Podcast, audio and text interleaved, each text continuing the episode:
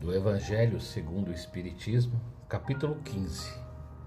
Fora da caridade não há salvação. Necessidade da caridade, segundo Paulo. Ainda quando eu falasse todas as línguas dos homens e a língua dos próprios anjos, se eu não tiver caridade, serei como bronze que soa e um símbolo que retine ainda quando tivesse o dom da profecia, que penetrasse todos os mistérios, tivesse a perfeita ciência de todas as coisas, ainda quando tivesse toda a fé possível, até o ponto de transportar montanhas, se não tiver caridade, nada sou.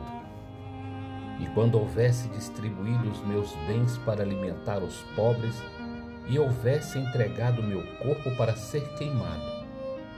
Se não tivesse caridade, tudo isso de nada me serviria. A caridade é paciente, é branda e benfazeja. A caridade não é invejosa, não é temerária, nem precipitada.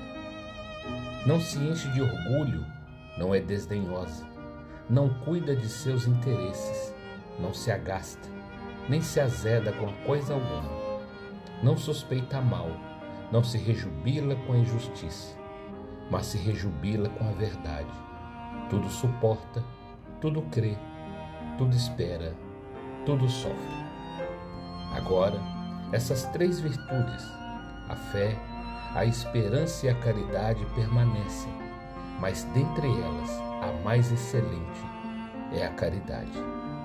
Paulo em sua primeira epístola aos Coríntios, capítulo 13, versículos 1 a 7 e 13.